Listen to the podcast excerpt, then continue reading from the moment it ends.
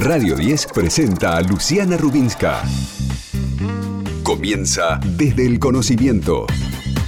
Un espacio dedicado a las universidades. Desde el conocimiento. Luciana en los domingos de Radio 10. Bienvenidos, muy buenas tardes. Esto es Desde el Conocimiento y por supuesto vamos a hablar de las universidades, pero también de todo lo que está relacionado con la pandemia en una semana donde ha habido definiciones. Se esperaba mucho la conferencia de prensa del último viernes, donde nada ha cambiado, todo sigue igual. Se había especulado con la posibilidad, en algunos casos que mencionaban la chance de un retroceso, en otros como en la ciudad, de continuar con la apertura de las distintas etapas que habían planificado. Nada de eso. Todo va a continuar de la misma manera hasta el 16. Esto es desde el conocimiento. Vamos a analizar el aporte de la ciencia en una jornada muy entretenida, muy activa, donde te queremos escuchar y queremos que participes. Siempre puedes hacerlo en el WhatsApp de la radio 1150 05 0710, a través del Facebook, desde el conocimiento, por Twitter, allí también nos encontrás, arroba de guion bajo conocimiento, en el Instagram, arroba desde el conocimiento y el WhatsApp del programa, puedes hacer y mandar un mensajito de audio o también un mensajito escrito. 11 40 49 00 37. Será muy interesante evaluar cómo se han presentado las curvas de contagio en los últimos días, no para saber la decisión, decisión que ya se tomó hace dos días, pero sí para imaginar lo que puede, va, más que imaginar, proyectar lo que va a ocurrir principalmente en el AMBA. Así que quédate con nosotros porque de eso vamos a estar hablando. Y también de las vacunas, porque no hay que hablar de una vacuna, hay que hablar de varias vacunas que se están evaluando. Algunas mencionan octubre, Hubo un Rusia que apareció que el 10 de agosto va a tener su vacuna. Será Estados Unidos, será en enero la de Oxford finalmente. Vamos a estar charlando, por supuesto, de todo eso. ¿Qué significa en tu vida la universidad pública? Todos los oyentes que llamen van a participar del sorteo de un libro. Gentileza, así que le agradecemos a siglo XXI. Gracias por estar del otro lado, escucharnos durante una hora. Te vamos a informar, te vas a entretener y vas a saber cuál es la importancia de la ciencia y cuál es la trascendencia de las universidades. Antes de contar además otros temas que vamos a ahondar a lo largo de estos 60 minutos. Quiero saludar a Jimmy, a Jaime sí que está aquí con nosotros como todos los domingos. Jimmy, bienvenido, ¿cómo estás? Gracias, Luciana, muy bien. ¿Y vos? Cuando yo te decía y decía recién lo de las vacunas, vos asentías con la cabeza. ¿Qué dato tenés para adelantarme? No, tengo lo, lo mismo que vos. Hay una carrera por las vacunas y una carrera científica y también hay una carrera comercial. Eh, y después está la carrera que en un rato le vamos a preguntar al ministro Salvareza, eh, que es la carrera de la salud y la soberanía, ¿no? que es el cuidado de la gente. Así que hay una, no hay novedad, o hay muchas novedades? Quizás Alvarez sí nos pueda adelantar. Va a ser un lujo poder charlar con Roberto Salvarez, el ministro de Ciencia, Tecnología e Innovación eh, de la Nación. Recordemos que la ciencia había sido recontraarchi ajustada durante cuatro años y que a partir del gobierno de Alberto Fernández la ciencia vuelve a tener su ministerio y a funcionar como tal. Tan importante es además porque hoy le está aportando infinidad de test, de análisis, de investigaciones a la pandemia aquí en nuestro país. Así que en un ratito vamos a estar hablando de los aportes en tiempo de pandemia con el ministro de Ciencia de la República Argentina. Jimmy, en un ratito nos va a hacer un recorrido interesante también de las universidades. Un recorrido por la universidad desde la noche de los bastones largos hasta hoy. Interesante porque eso representó un quiebre que se modificó, en un rato nos va a estar contando. Y también vamos a estar conversando con el doctor Guillermo Durán, que es director del Instituto de Cálculo de la Facultad de Ciencias Exactas y Naturales de la Universidad de Buenos Aires. Pero además es uno de los asesores científicos del, del gobernador Axel Kisilov para hablar de estadísticas en relación al COVID en la Argentina, la famosa curva de contagio. Y va a ser interesante porque acá hay una diferencia de análisis que imagino, y se lo voy a preguntar directamente, por supuesto, al especialista, en la interpretación diferente que hacen en la provincia de Buenos Aires de la curva de contagios a la que hace ciudad. Y creo que una de las evaluaciones diferentes que se observan, porque tienen distintas maneras además de expresarlo y de contabilizarlo, está vinculado con esos datos, está vinculado con los análisis de las curvas. Así que en un ratito será muy interesante porque también podemos eh, conocer cuál será la proyección que tienen en la provincia. Vamos a estar también con el doctor Juan Carlos Atencia, que es director provincial de laboratorios del Ministerio de Desarrollo Humano de Formosa, que nos va a contar ¿Por qué es importante la donación de plasma y la experiencia en esa provincia? Sigue dando resultados alentadores el plasma en nuestro país y vamos a conversar con Matías de Bueno, que es abogado ambientalista y de, todo, la verdad que ya mira, te digo la verdad, no quiero marear a de leer. no los quiero marear porque hay mucha información y hay mucho para compartir, así que si te parece, vamos a empezar con un resumen de las noticias de la semana para charlar algunos temas interesantes. Recién decía lo de Formosa. Formosa tiene tecnología y donantes para producir y tratar pacientes con coronavirus a través de plasma convaleciente. Eso lo afirmó el doctor Juan Carlos Atencia, que es director del laboratorio de referencia de Formosa, con quien tenemos el gusto y el lujo de poder conversar. Juan Carlos, estoy con Jimmy Persic, soy Luciana Rubinska, gracias por atendernos. ¿Cómo le va? ¿Qué tal? Buenas tardes. Saludos a todos y a todas. ¿Cómo están? Nosotros bien, con este tipo de informaciones y de noticias, la verdad que esperanzados. ¿Qué es lo que están haciendo allí en Formosa y qué resultados empiezan a verse del plasma?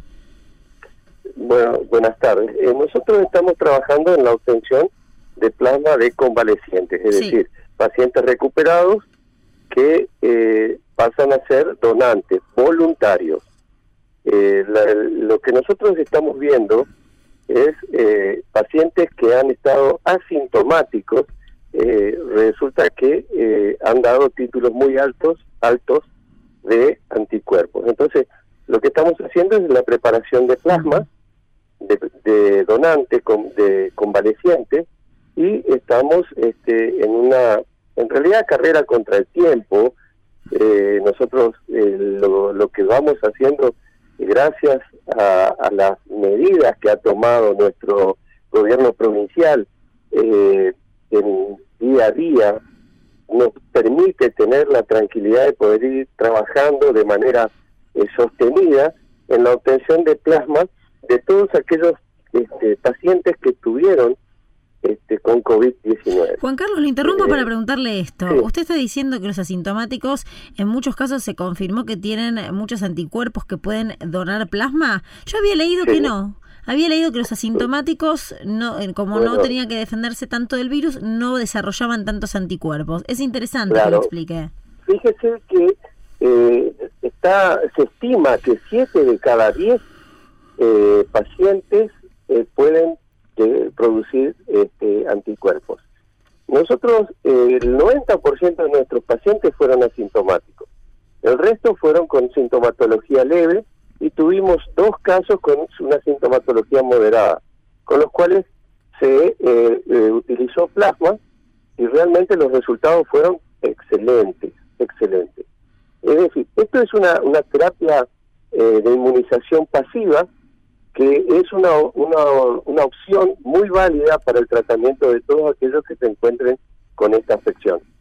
Eh, lo que nosotros estamos comprobando es que los pacientes asintomáticos tienen anticuerpos, porque nosotros lo que hacemos es dosar de manera cuantitativa y cualitativa. Es decir, nosotros técnicamente le explico que nosotros detectamos eh, la, la, proteína eh, de la nucleocápside del virus y la proteína de la, cap, de, la cápsula, la, proteína S.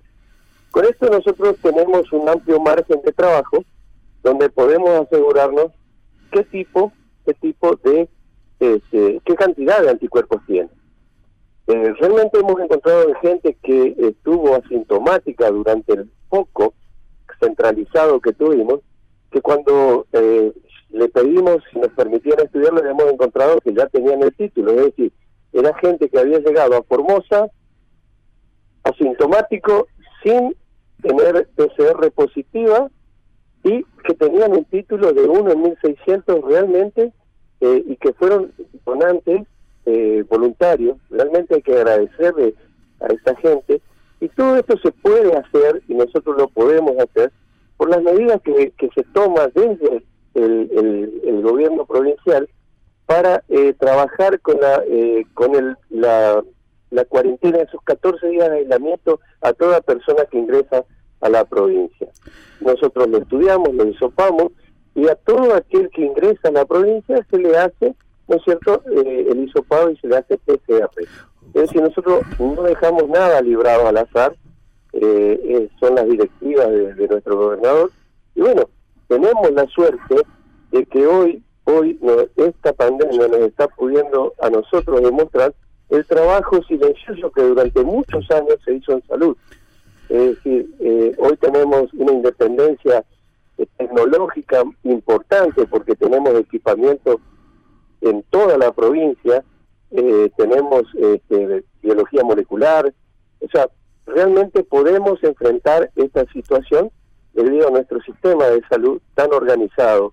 Fíjese usted que nosotros tenemos un hospital donde eh, es un hospital de contingencia COVID de primera línea, realmente de primera línea, y este no tenemos ningún, ningún, en toda la provincia no tenemos ni un, ni un personal de salud, ninguno contagiado. Juan Carlos, buenas tardes, ¿cómo le va? Sí, buenas tardes, ¿cómo le va? Le puedo hacer una pregunta y, y recurro a su capacidad de síntesis, a su capacidad didáctica para poder explicarnos a los que no sabemos.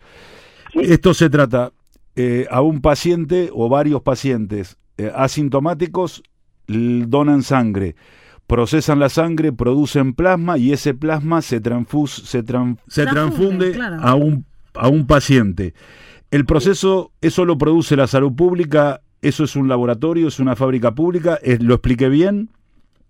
Bueno, eh, yo le voy a explicar. Nosotros, el procedimiento es el, el que el paciente que es recuperado, que pasa a estar en una situación de persona sana, pasa a ser donante.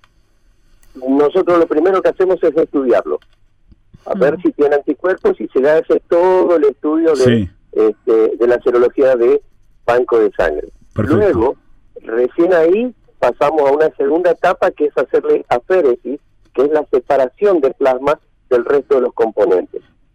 Eso lo hace lo hace el hospital, lo hace... Eso lo hace salud pública. De la provincia. Lo hacemos nosotros. Sí, sí, sí. sí, Acá no hay ninguna parte privada. Perfecto. Nosotros, fíjese eh, a qué nivel estamos trabajando, que cuando hay un caso sospechoso en algún sanatorio privado, alguna clínica privada, acudimos nosotros a hacerle los estudios de PCR para saber si tiene o no tiene eh, COVID o sea, si tiene o no, eh, si el paciente se encuentra con esa afección. Eh, a ese nivel se está trabajando, es decir, no se deja nada librado al azar. Se estudia todo y se sigue todo. Doctor, muchas gracias por contarnos la experiencia allí en Formosa y lo importante que es el plasma y los buenos resultados que se están eh, generando. Muchas gracias. lo que yo quiero aclarar que es evidente que se cumple acá en Formosa que la salud es una cuestión de Estado. Hmm. Realmente. Como debe ser. Muchas gracias, Juan Carlos Atencia. gracias. El doctor Juan Carlos Atencia estuvo charlando con nosotros, director del laboratorio de referencia de Formosa. Esa es una de las noticias de la semana que queríamos compartir con todos ustedes. Y también hay otras noticias que no son para nada buenas y tienen que ver con lo que ocurre en Rosario. Por las quemas de pastizales, la contaminación del aire en Rosario superó cinco veces los valores permitidos. Eh, esa es una cifra que preocupa muchísimo porque un informe de la Universidad Nacional de Rosario cuantifica el daño ambiental y a la salud pública que genera el humo de los focos de incendio en zona de islas. Vamos a charlar con Matías Bueno, que es abogado ambientalista y director observatorio ambiental de esa institución educativa, para que nos brinde más detalles del análisis de la contaminación del aire en Rosario. Las imágenes son tremendas. Matías, estoy con Jimmy Persic, soy Luciana Rubinska. Muy buenas tardes, gracias por atendernos un domingo. ¿Qué análisis hicieron a partir de la quema que se ve y que contamina el aire de Rosario y que perjudica la salud. Muy buenas tardes, Luciana. Muy buenas tardes, Jimmy. Muchísimas gracias eh, por la comunicación. La verdad que es un placer poder hablar con ustedes y tener la posibilidad de, contar lo que hacemos. Eh, sinceramente, lo que nosotros estamos viendo eh, es que hay un hay una sistemática quema no de pastizales, sino de los humedales del delta del Paraná, pero se maldice por ahí eh, o se, se, nombra de una manera eh, no correcta de que se están quemando las islas entrerrianas solamente. Si uno ve las imágenes satelitales eh, que se vienen tomando como muestreo de los últimos 30 días, nos vamos a dar cuenta de que en realidad está incendiado eh, todo Entre Ríos, está incendiado una gran cantidad del territorio de Santa Fe, una gran cantidad del territorio de Buenos Aires, una gran cantidad del territorio de Corrientes y de Córdoba. O sea, la región está absolutamente en llamas en un momento donde hay una, una gran cantidad de sequías por la falta de lluvia y acompañando a esto una de las peores bajantes de los últimos 50 años eh, del río Paraná. Con lo cual la situación es muy complicada. Nosotros desde la universidad venimos llevando adelante diferentes monitoreos. Eh, todos los días se toman los monitoreos eh, satelitales y se van desarrollando informes semanales eh, en cuanto a lo que tiene que ver con la parte del control de incendios, que es lo que nos, nos interesa desarrollar. Acá en la zona hay distintas brigadas que están intentando apagar el fuego. Eh, nosotros desde Rosario sí vemos como que fueran solamente las islas entrerrianas, pero, pero no es solamente esto. Eh, y están trabajando con helicópteros, con barcos brigadistas de, tanto de Santa Fe como de Entre Ríos, como de la Nación, se están pensando en diferentes proyectos, etcétera y el impacto, como vos planteabas, negativo que se genera en la calidad del aire, eh, se da principalmente cuando sopla el viento de la isla para el lado de Rosario, eh, con lo cual viene eh, una gran carga de, contaminación de toda esta quema, donde se torna prácticamente irrespirable y hay una gran cantidad de, ciudadanos que padecen de asmas, EPOX, alergias, que la verdad que la están pasando eh, terrible en este momento. Hola Matías, buenas tardes. ¿Qué tal? Dos preguntas en una. La primera, ¿las causas son naturales? ¿Hay otras causas? La segunda, ¿tiene algo que ver con la propiedad de la tierra, la producción, las limitaciones o solamente es un accidente? Eh, acá, por lo que nosotros tenemos monitoreado y relevado, no hay ningún accidente. Eh, cuando uno analiza las imágenes satelitales, eh, se pueden ver perfectamente cómo se van encendiendo pequeños focos que después terminan constituyéndose en enormes focos. En, una semana que hubo más de 90 focos solamente en la zona que se cuenta desde mitad del, o sea, del lecho del río y 25 kilómetros para adentro de la isla. O sea, esto tiene, tiene responsables, Matías. Esto tiene responsables, hay varios imputados eh, en una causa que hay en la, justicia federal entrerriana eh, y asimismo también hubo acciones que se hicieron en la justicia federal de acá de, Rosario que luego se derivaron a la Corte Suprema por lo que tiene que ver con el, daño moral colectivo.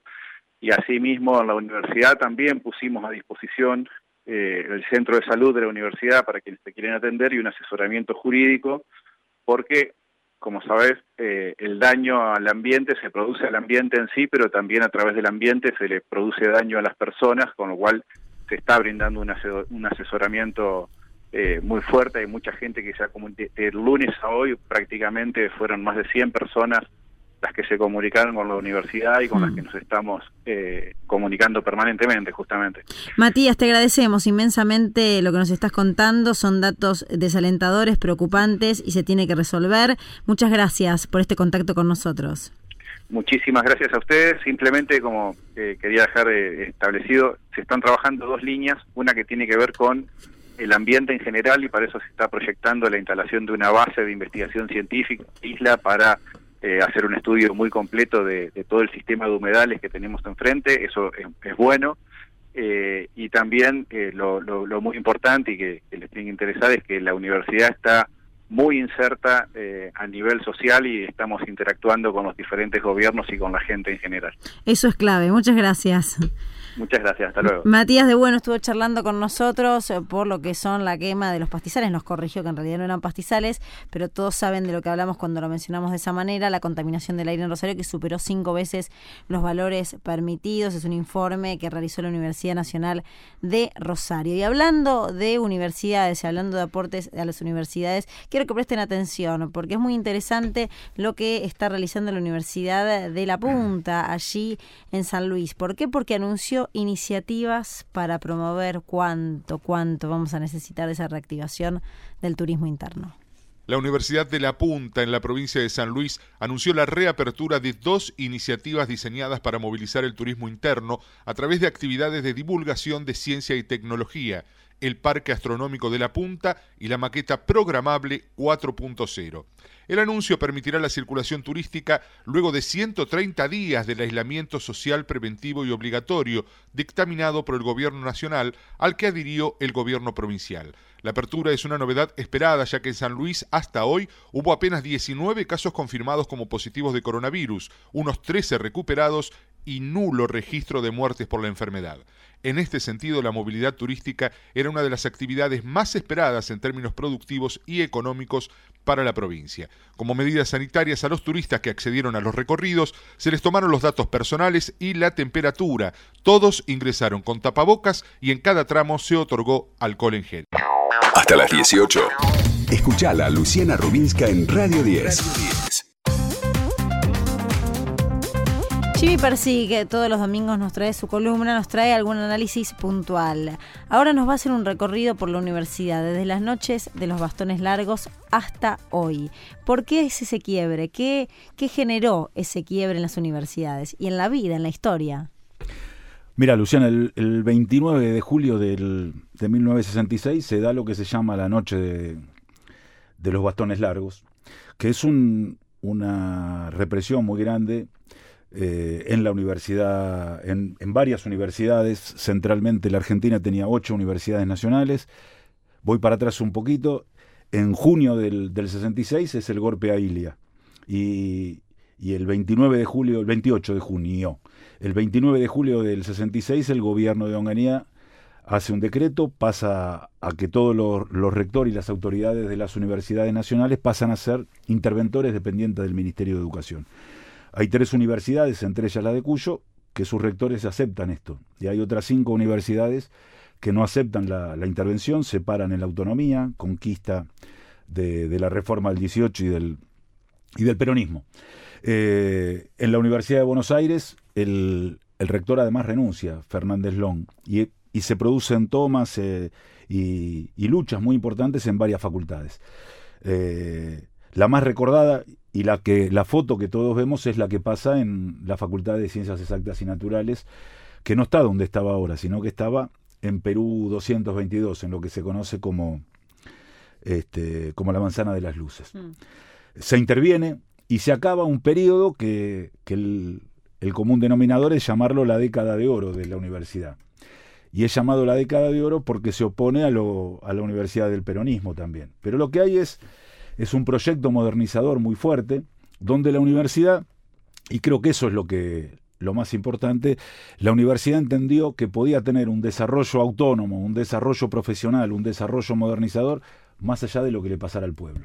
Y es el primer golpe que le dan a la universidad, porque eh, los universitarios se habían opuesto al gobierno de Irigoyen, los universitarios se habían opuesto eh, al gobierno peronista, los universitarios se habían opuesto a, involucrarse con la lucha de los trabajadores. Y aquí lo que hay es claramente, a partir de, de, la represión de Onganía, hay la idea de es imposible un desarrollo universitario, un desarrollo de la universidad más allá de lo que le pase a los trabajadores. El peronismo estaba proscripto, imagínate que faltan muchos años ¿no? para que el peronismo pueda volver a ser un, partido reconocido, un movimiento reconocido. ¿Y esto a qué viene hoy? Bueno, eh, algunos datos, ¿no? Diáspora de, investigadores, 1300, 1348 creo que es el número de, profesores despedidos, profesores que renuncian. Eh, es el preludio de, lo que pasa en el, en el 76, ¿no? la doctrina de seguridad nacional y eh, la dictadura entendiendo que la universidad es parte del enemigo. y lo que no, nos viene a plantear hoy es cómo la universidad, cómo la universidad no puede pensarse autónomamente de lo que le pasa de lo que le pasa a la Argentina ¿no? Mm. y es quizá lo más importante de lo que pasó en Argentina de, 2003 en adelante no había recursos para la universidad entendiendo la universidad como una de las palancas del desarrollo del desarrollo argentino no es posible pensar eh, que la universidad tiene derecho a hacer lo que quiere la universidad es autónoma pero es autónoma en el mm. contexto de un país que tiene determinadas necesidades, que hoy va a tener más del 50% de, de pobreza, que hoy está enfrentando una pandemia, que hoy está enfrentando la desocupación, que hoy tiene una una crisis muy profunda en la escuela, que tiene que resolver lo de su escuela secundaria, que tiene que resolver su aparato productivo, y no es posible pensar en una universidad próspera en un país que no sea próspero y desarrollado. Entonces, eh, esa noche de los bastones largos para algunos fue una desilusión muy, muy grande, porque pensaban que podía haber una universidad sin país y sin peronismo. Bueno, hoy estamos discutiendo otras cosas, por suerte. La universidad ha aprendido y la Argentina también ha aprendido. Y nosotros estamos aprendiendo con vos, Jimmy. Brillante la explicación, el quiebre, lo que significó esa noche y ese momento tan importante para la historia de las universidades y para la historia argentina. Este domingo lo pasás con Luciana. Desde el conocimiento. Luciana Rubinska en Radio 10. Sí, sí, sí, seguimos en Desde el Conocimiento. Señoras, señores, nos pueden contactar 11 50 05 0710. Los queremos escuchar, los queremos leer. Estamos en Facebook, estamos en Twitter, estamos en Instagram y te preguntamos, ¿qué significa en tu vida la universidad pública? ¿O qué ha significado? ¿O qué anhelás que signifique en algún momento? Todos los oyentes que llamen participan del sorteo de un libro, Gentileza de siglo XXI. Estamos en contacto con vos permanentemente. Vamos a estar realizando entrevistas interesantes en instantes vamos a hablar con Roberto Álvarez, el ministro de Ciencia, Tecnología e Innovación de la República Argentina. Pero antes prestemos atención a los aportes de las universidades. La Universidad Nacional de José Cepaz inaugurará su propio centro de telemedicina. La Universidad Nacional de José Cepaz anunció que inaugurará su propio centro de telemedicina que se incorporará a otros 13 centros de rastreo de contactos estrechos de personas infectadas con el SARS-CoV-2. Se trata de la estrategia para fortalecer el seguimiento y acompañamiento a las personas a las que se les ha diagnosticado el virus con resultado positivo y que son, por lo tanto, potenciales infectados. En José Cepaz, la iniciativa cuenta con más de 20 estudiantes voluntarios de carreras de salud y de la licenciatura en trabajo social, que tendrán a cargo la tarea de comunicarse a diario con vecinos y vecinas del distrito que hayan estado en las últimas 48 horas y como mínimo durante 15 minutos a menos de 2 metros de personas diagnosticadas con COVID-19 y que, por lo tanto, deben permanecer aislados sin salir de su domicilio durante 14 días. Los objetivos son contribuir al cumplimiento del aislamiento y detectar tempranamente la aparición de síntomas de la enfermedad. Si se registra el inicio de un cuadro clínico compatible con COVID-19, se pone en marcha el protocolo de diagnóstico. Estás escuchando desde el conocimiento con Luciana Rubinska en Radio 10.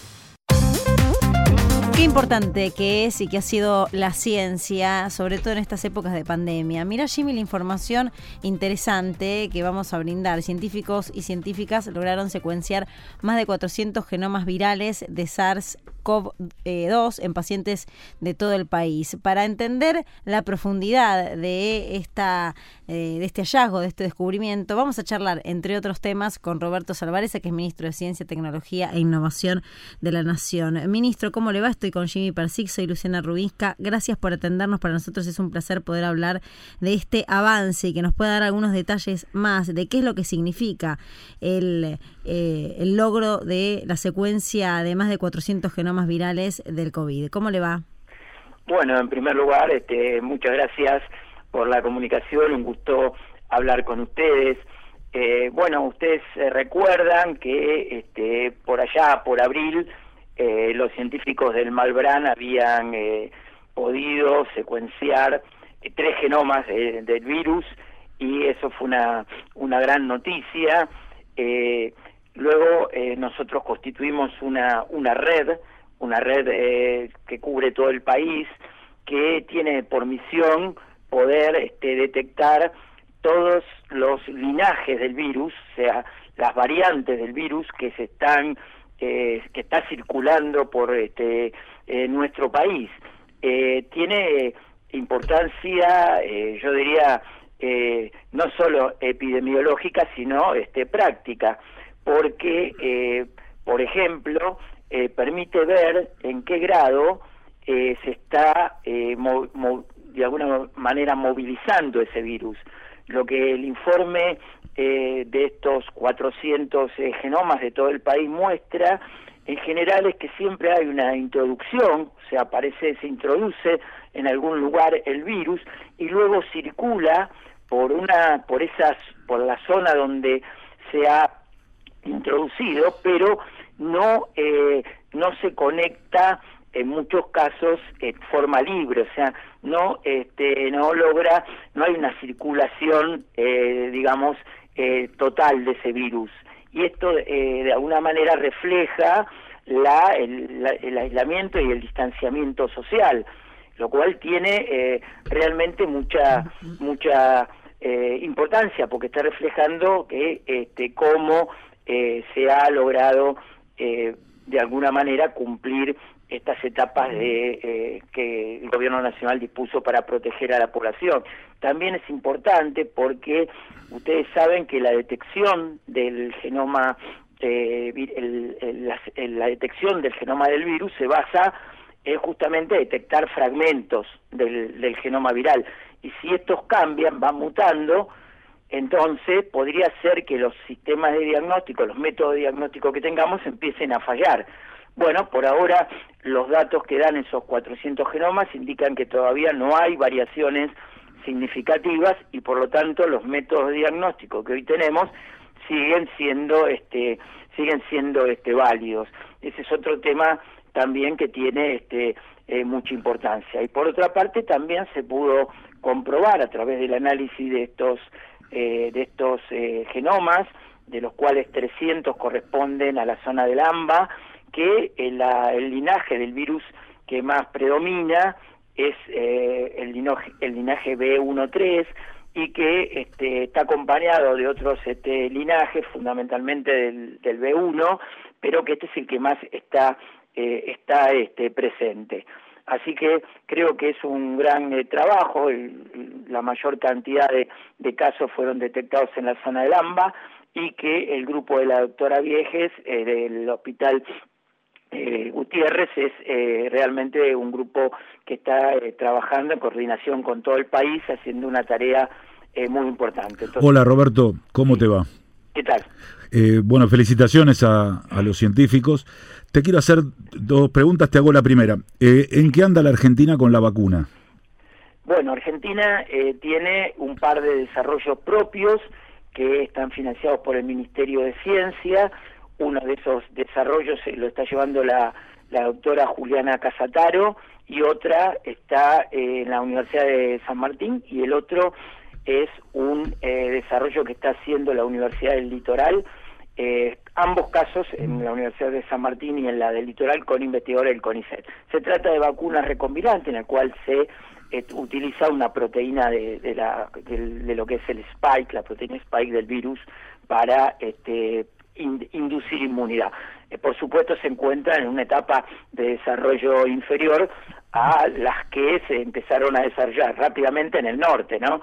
Eh, hoy en día tenemos cuatro vacunas eh, que se encuentran eh, ya en fase 3. Esas cuatro mm. vacunas son modernas de Estados Unidos, después está Cancino de China, eh, Pfizer que va a probar acá el ensayo clínico que va que está va a comenzar ahora en agosto mm. y eh, tenemos otra que es la de Oxford que también ustedes deben conocer. ¿Y para cuándo? A ver, por supuesto que siempre hay distintos tiempos, ya fecharon de hecho varios eh, países eh, cuando esperan la vacuna, eh, una de ellas, bueno, recién mencionamos Pfizer, que mencionan la posibilidad de que esté en octubre, la de Oxford en enero, habló Rusia de una vacuna que la va a tener para el 10 de agosto, ¿de eso qué, qué nos puede contar, ministro? Bueno, yo creo que este hay una una yo diría una velocidad muy importante. Recuerden que una vacuna normalmente puede llevarte cinco años para para tener este para estar este, en el mercado. Me parece que eh, en estos casos ha habido una una rapidez eh, inédita y que este, estas vacunas eh, tienen eh, digamos un horizonte yo te diría de fin de año para concluir eh, su etapa de, digamos de, validación de que realmente estemos seguros de que induzca inmunidad con lo cual el, la, digamos la producción masiva de la vacuna y la disponibilidad de la misma para la población mundial va a ser durante el 2021 hay que pensar que tenemos 7 mil millones de personas para este vacunar o sea toda la población mundial y este, en el mejor de los casos, por ejemplo, Pfizer para el año que viene, si estuviera todo bien, estaría haciendo 1.200 millones, millones de dosis. O sea que eh, tenemos que tener en cuenta no solo que las vacunas fueran exitosas, lo cual no está demostrado, hay que esperar, y luego la vacuna hay que producirla de forma masiva y los países van a tener ahí una competencia muy fuerte por hacerse de las vacunas. Entonces también ahí es importante el desarrollo de nuestra propia vacuna. Por supuesto, por eso está bien que nosotros hayamos empezado también con nuestros este con nuestro desarrollo, porque en primer lugar porque nadie sabe, como decía muy bien Juliana Casataro, la doctora de acá del CONICET y de la Universidad de San Martín, nadie sabe si las estrategias que se están usando son eh, van a ser exitosas y mm. van a producir realmente inmunidad. Roberto, te quiero preguntar por el, el suero equino. Ah, bueno, este es un desarrollo muy interesante. ¿eh? Es un, eh, nosotros eh, em, nos reunimos por allá el 9 de marzo en el Ministerio de Ciencia y yo recuerdo que Fernando Golba, aunque estaba presente, este, hablando de las posibilidades que tenían que teníamos en ciencia para, para poder impactar, ¿no? El tema de diagnóstico, el tema el tema de terapia. Yo me acuerdo que Fernando Golbau salió y dijo yo voy a voy a tratar de desarrollar el, el suero eh, eh, hiperinmune equino y este se puso a trabajar y lo lograron, ¿no? En realidad es un, para que ustedes lo entiendan, seguramente conocen lo que es el plasma convaleciente, que es darle anticuerpos de una persona que ya se curó, pero que tiene los anticuerpos, y según se lo da a una persona que está enferma.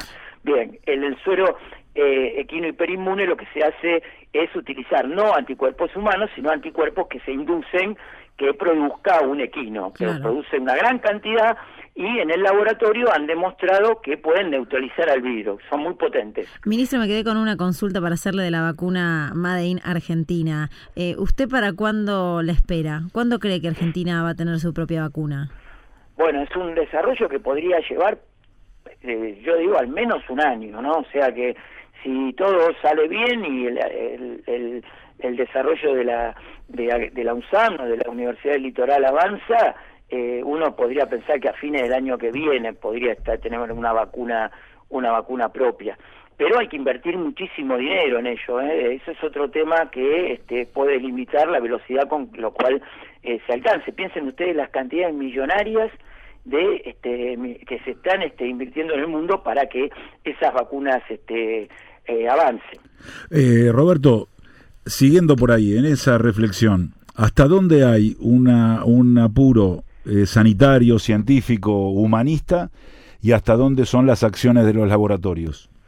Ah, bueno, eh, ese es un, un, tema importante, ¿no? La Argentina, eh, a través del ministro de Salud, este, lo expresó muy claramente, que lo que Argentina eh, pretende es que el desarrollo, el primer desarrollo que logre realmente ser exitoso, sea compartido, esa patente fuera compartida y que se, eh, se la eh, se abriera para que todas las farmacéuticas eh, mm. pudieran producirla, porque vamos a necesitar una producción, como les mencionaba antes, una producción realmente muy muy grande de este de eh, vacunas, con lo cual la posición es compartirla y que este, todas las este, farmacéuticas lo pueden hacer. Obviamente, ustedes vieron que eh, ya se está hablando de precios de 30 a 40 dólares la, la dosis, ¿no?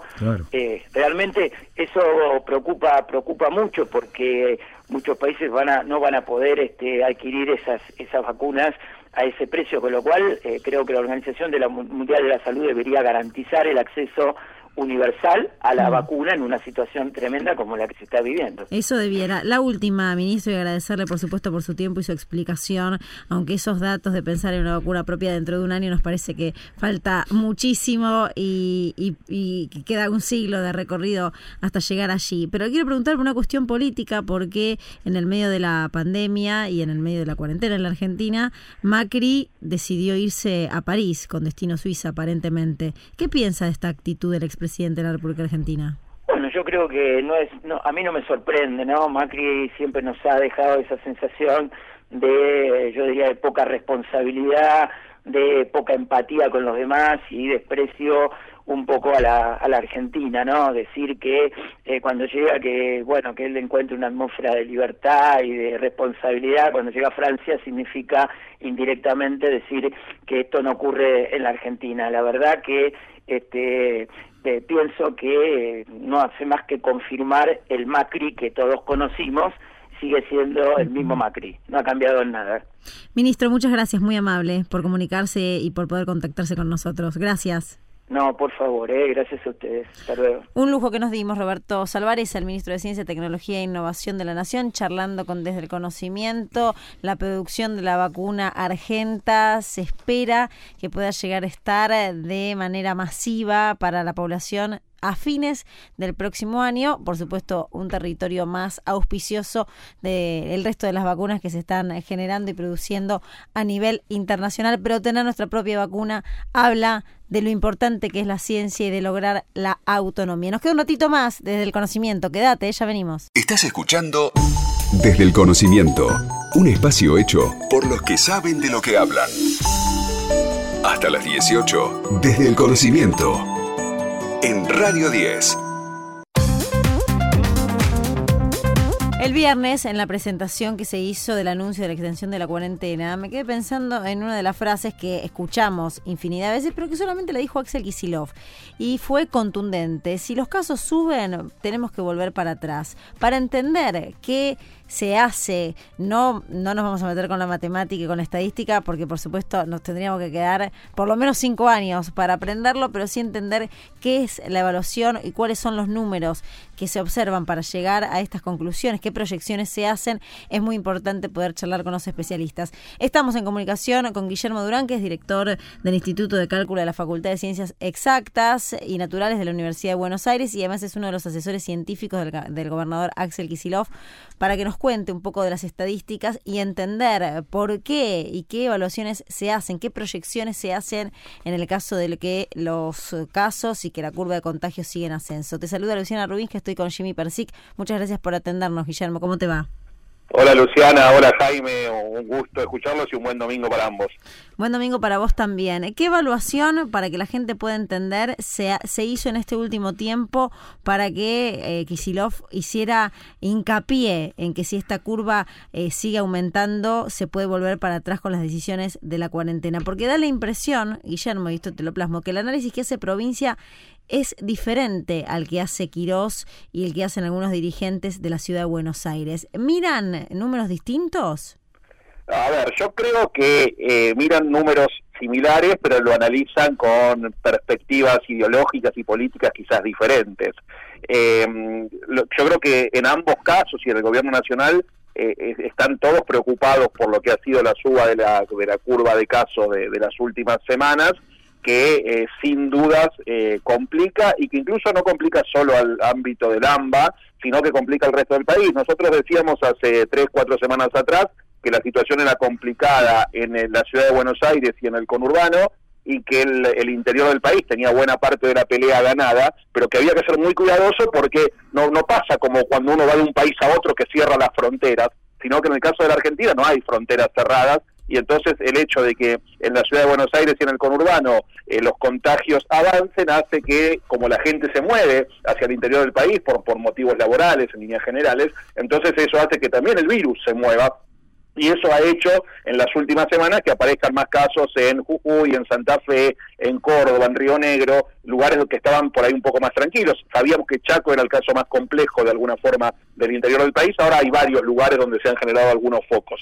Entonces lo que me parece es eso, digamos, que, que hay una situación compleja que sigue siendo el ámbito más complicado, el del AMBA, el de la Ciudad de Buenos Aires con el conurbano, pero seguramente se ve con miradas diferentes. Mm. Eh, yo creo que, que es importante intentar alguna restricción de la movilidad, siempre que sean cuestiones que se puedan cumplir en la práctica, ¿no? Lo que nosotros decimos es que lo que pasó del 1 al 17 de julio no fue una restricción de la movilidad, las cosas siguieron más o menos igual, puede haber bajado un poquito quizás la primera semana de esas dos semanas, pero después la cosa siguió más o menos igual. Entonces, tampoco tiene mucho sentido plantear restricciones que después no, no se pueden cumplir.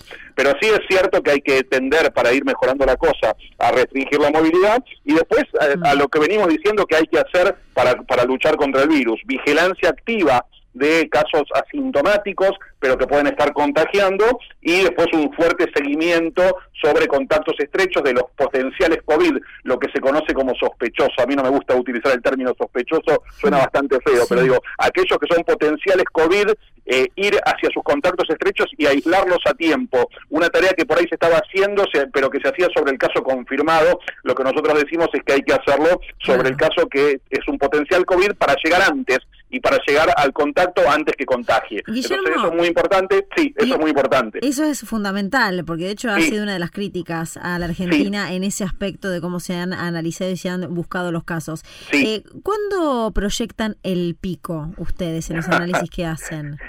qué, buena pregunta, digamos. Pero porque eh, lo dijo, digo, Quirós eh, expresó que eh, el pico para el análisis que hace Ciudad de Buenos Aires va a estar entre el 10 y el 20 de agosto, días más, días ¿Y menos. ¿En función de qué? Porque lo primero que hay que decir es que el pico no es una cosa natural, que surge naturalmente, es, es función de las políticas públicas. Mm. Entonces digo, para decir que va a venir el pico quiere decir que después de eso la curva va a empezar a bajar. Yo sí que te cuento lo que entendí del análisis, para ver si vos querés agregar, porque tiene cierta complejidad. Ellos evalúan la cantidad de porcentaje de contagios que pasaron en otros lugares, como en España como en Italia, que alcanzados entre el 15 y el 20%, en algunos casos menos, después empieza ese R1 a disminuir, baja la cantidad de contagios. sí. Dale, sí, yo, sobre eso tengo una primera pregunta. No, yo no eh, soy Quirós, eh, yo te digo no, no, obviamente a vos, pero para, para transmitirse a Quirós de alguna manera. ¿Cómo explica entonces el 55% de infectados en la Villa 31? No, y lo que hay, dice... un hay, un estudio serológico que hizo la Ciudad de Buenos Aires que muestra que el 55% de la gente en la Villa 31 se contagió. Sí, es que eso también eh, lo tienen en cuenta, porque dicen que eh, de cada contagiado hay nueve asintomáticos. Sí. Sí, Entonces, por eso digo, pero si, la curva empieza a bajar después de un 15%, ¿por qué en la Villa 31 hubo un 55% de contagiados? Porque... Okay, no, no hay lógica. Sí, no, no, no, pero digo, de casos confirmados, o sea, de ese 20% pues que está sí, confirmado. por eso digo, está bien está bien, pero por eso digo... Pero en ese 53 hay un montón asintomáticos que ni siquiera se enteraron que... claro, y bueno, lo, mismo cuando hablamos del 15 o 20%, porque efectivamente si vos mirás el nivel de contagios hoy de la ciudad de Buenos Aires no llega a 60.000, eso debe ser cuánto... Eh, 3 millones de habitantes. Por eso digo, eso es un 2%, ¿no? Eh, entonces, digo, si, si, estamos hablando de que hay entre un 15 y un 20, de vuelta es porque hay 10 veces más de contagiados. Pero digo, si la cantidad real de contagiados está entre un 15 y un 20%, yo creo que es menos. Pero vamos a, vamos a darle ese beneficio de la duda y decir que ese 10 a 1 que se dio en la Villa 31 también se da en el resto de la Ciudad de Buenos Aires. Yo creo que no es así. Pero supongamos que es así, que hay entre un 15 y un 20% de contagiados en la Ciudad de Buenos Aires. ¿Por qué la curva bajaría sí, en el caso de la Villa 31 tuvo que llegar a cerca de un 60%. No hay lógica, y lo que sí podemos explicar de por qué la curva bajó en España o en Italia es porque hubo muchas muertes, la gente se empezó a asustar y se empezó a guardar en sus casas. Entonces, si lo que estamos diciendo es que van a llegar muchas muertes y que la gente se va a asustar y se va a empezar a guardar en sus casas, eso podría pasar, pero eso implica que tiene que haber muchas muertes y esperemos que no las haya. Hola Guillermo, buenas tardes. Jaime Percy, ¿cómo te va? ¿Cómo te va, Jaime? Tenemos ahí un gran amigo común que le conté que iba a hablar ahora con ustedes, eh, ex decano de nuestra facultad y actual funcionario de la Universidad de Burlingame. bueno, un gran, un gran compañero. Te hago una pregunta, Guillermo, porque hay, hay algo de lo que se habla poco y que también es una curva, la más fea de todas las curvas, que es la curva de los fallecidos. Sí. Esa también es una curva que hay que prestarle atención. Nosotros vemos... Yo creo que es la que más hay que prestarle atención. Claro, yo te iba a decir eso porque eh, eh, sospechosos, contagiados, posibles, contacto estrecho, eso es, depende de un montón de variables lo, desde hace muchos años que la humanidad no puede eh, negar el número de sus muertes. ¿Cómo se comporta esa curva? Bien, una de las cosas, está buena la pregunta, Jaime, digo, una de las cosas que se ve en la curva de muertes es que es menos empinada que la curva de contagios. Eh, eso podría tener explicación en dos o tres factores diferentes. Uno, que es el que siempre dice Jorge justamente, es que la edad promedio de los contagiados ha ido bajando un poco. Entonces eso podría tener que ver con una eh, menor mortalidad. Por otra parte, los médicos han ido aprendiendo y empieza a haber algunos posibles tratamientos que son mejores que los que había eh, tres meses atrás. Eso también podría explicarlo. Y lo otro que podría explicar es que estamos encontrando más contagiados. Entonces, en realidad, la, cantidad total ahora es un poquito más baja que lo que creemos.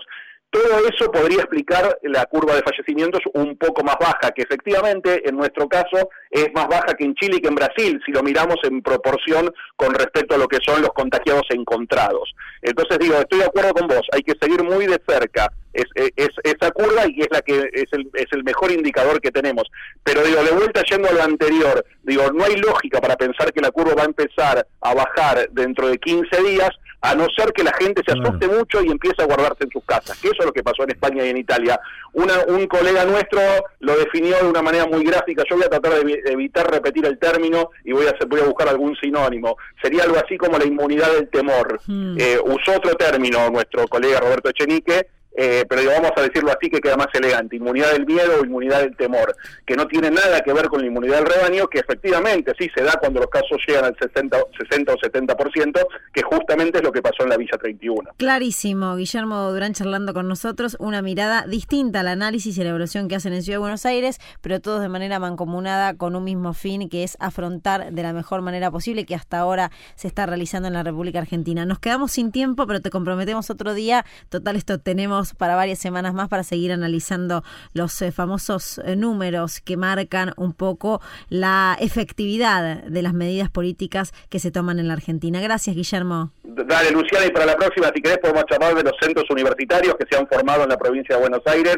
que uno de ellos ha sido el de la Universidad de Burlingame, que está funcionando muy bien, y hemos tomado ese ejemplo y hemos armado uno en exacta de la UBA, pero lo dejamos para otra charla. Queda pendiente, pero te comprometemos a volver a charlar con nosotros, que fue realmente un lujo escucharte. Gracias. Dale, un, enorme placer y nos vemos en la próxima. Chao, Guillermo, gracias. Nos quedamos sin tiempo. El ganador del libro, Miguel de San Martín, su DNI termina en 304. La producción se va a comunicar para hacerle llegar al libro. De verdad que nos quedamos sin tiempo. La recomendación del libro lo vamos a dejar pendiente para el próximo domingo. Un saludo grande a Florencia que nos escribe de José Cepaz. Para mí la Universidad Pública es igualdad, equidad, inclusión y progreso. Coincidimos. Quiere participar del libro. Y también le agradecemos a todos los oyentes que nos escribieron, que nos contactaron, que nos mandaron mensajes. Buenas tardes, Luciana y equipo. Considero muy importante este espacio que se da a la educación pública y a las universidades, las cuales siguen trabajando en este tiempo de aislamiento virtualmente, cubriendo las necesidades del alumnado. Le agradecemos muchísimo a Silvia de Lanús y a todos los que están del otro lado, que siempre nos escuchan los domingos para hablar de universidades de ciencia y de muchísimo más. Que tengas una buena semana, Jimmy. ¿eh? Lo mismo, Luciana, gracias. ¿eh? Un placer hacer desde el conocimiento, seguir escribiéndonos toda la semana. Gracias por haber compartido esta hora en Desde el Conocimiento. El próximo domingo nos volvemos a encontrar. Que tengan una linda semana.